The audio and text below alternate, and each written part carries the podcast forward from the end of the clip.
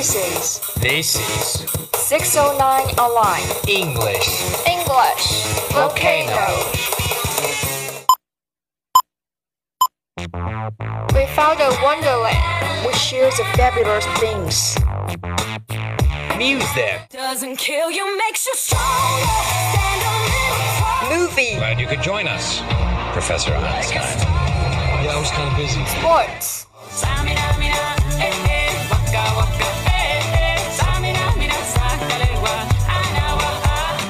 Have you ever had a punt? I was brought up to believe that you make your own luck, but I admit that I buy the occasional lottery ticket. You can see international thought, global horizon, open mind. profound significance.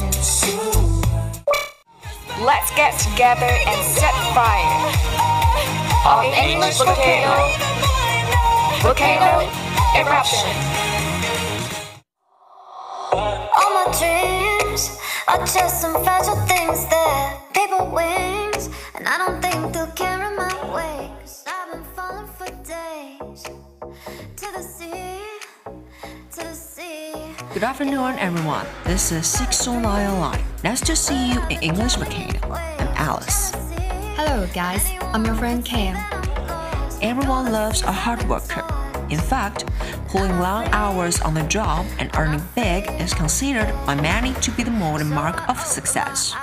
Being labeled a workaholic is, as often as not, seen as a badge of honor. But for some, the obsessive need to work comes at the expense of everything else. Health, relationships, and even work quality can suffer. It's a high price to pay. Workaholics are less productive than colleagues with a healthier attitude and approach to work. Whatever the case, compulsion to work has been leading people to therapists and self help groups for years. It can even be deadly. Earlier this month, a Japanese government study found one fifth of Japanese workforce is at risk of death from overwork. Overwork isn't just a problem in Japan. Workaholics Anonymous, a 12 step program which models itself on Alcoholics Anonymous, held its first international conference in the UK in June, with attendees hailing from across the globe. Workaholism isn't an official disorder, but it's more than a buzzword. There has been little research into why workaholism develops. But that's changing. In recent years, the phenomenon has begun to get more attention and is being treated as more than just a buzzword.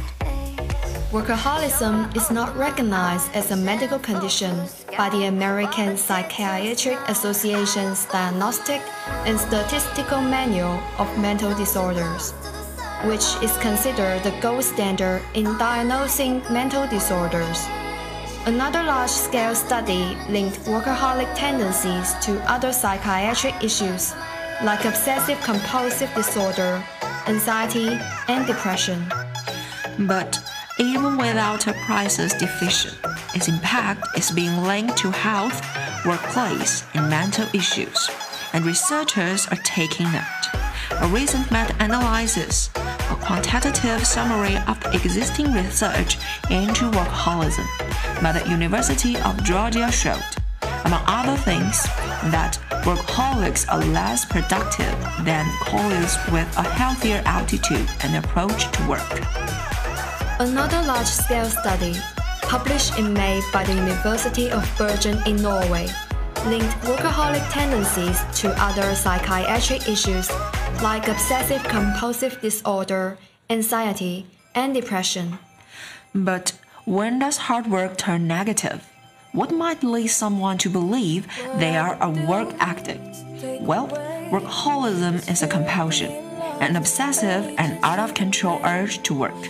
Or think about it, says Bryan Robinson, a psychotherapist based in North Carolina, who conduct early research into the effects of work addiction and wrote Chained to the Desk, a guidebook for workaholics. Workaholism is not defined by hours, it's defined by what's going on inside of us, he says. A workaholic is someone who's on the ski slopes dreaming about being back at work. A healthy worker is at work dreaming about being on the ski slopes. Those who have a compulsion to work don't necessarily produce better results than people with a health altitude.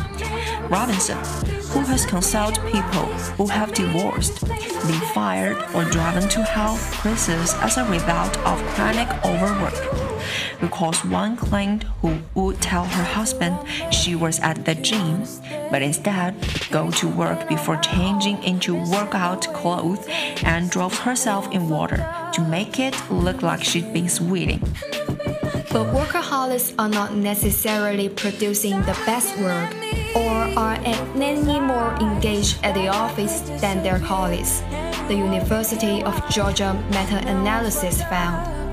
Workaholics reported greater job stress, lower job satisfaction, lower life satisfaction, and more burnout. Now let's take a break. Please just look me in my face. Tell me everything's okay.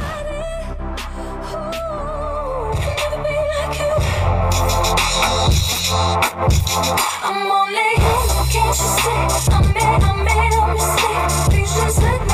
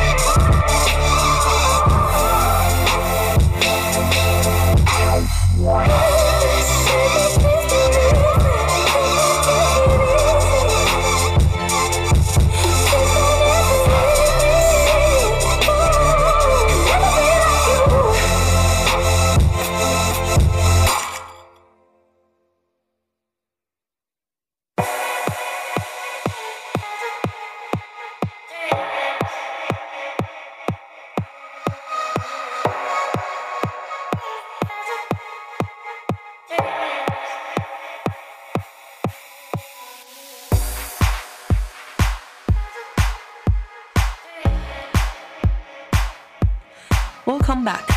Malissa A. Clark, an assistant professor of industrial and organizational psychology at the University of Georgia, led the study of workaholics.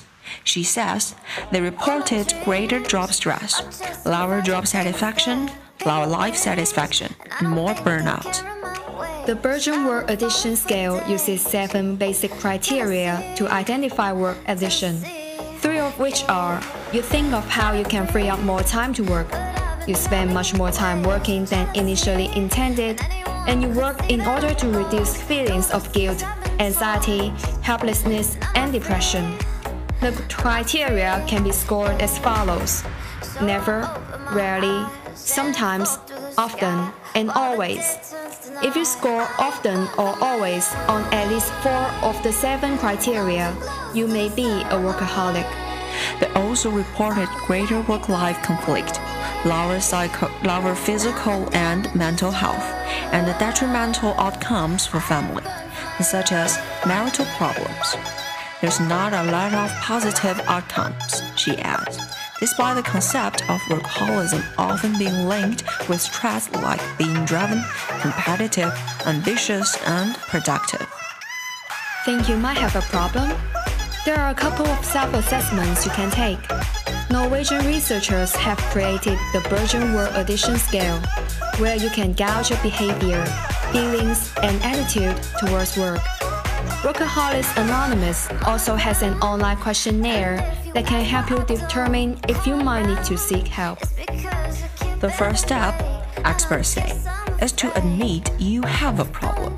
For Robinson, who calls himself a recovering workaholic, treatment involves mindfulness, therapy, behavioral changes, and over uncovering the underlying issues, their root causes to it. Sometimes it's self-esteem, sometimes it's a way to mutilate anxiety, she says. For Bob, 61, of California, admitting he had a problem came when his wife told him she had enough of waking up in the middle of the night and discovering him absent, still at the office. Bob, who preferred to use only his first name to preserve the anonymity of the Workaholics Anonymous program, is now an outreach officer for Workaholics Anonymous, a volunteer position. The drug for workaholics is adrenaline, he says. Stress, pressure, crisis, deadlines, those who owe a lot of ability to get adrenaline and the ability to operate at a frantic pace.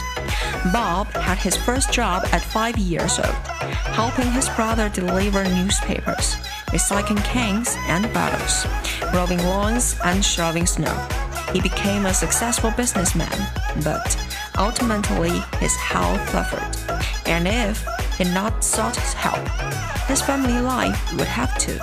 He said his wife had had enough.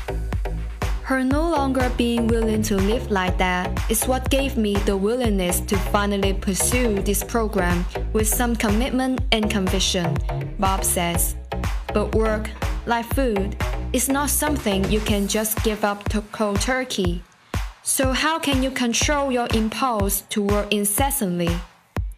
It's having a plan and following a plan versus compulsively diving into whatever pops up, says Bob.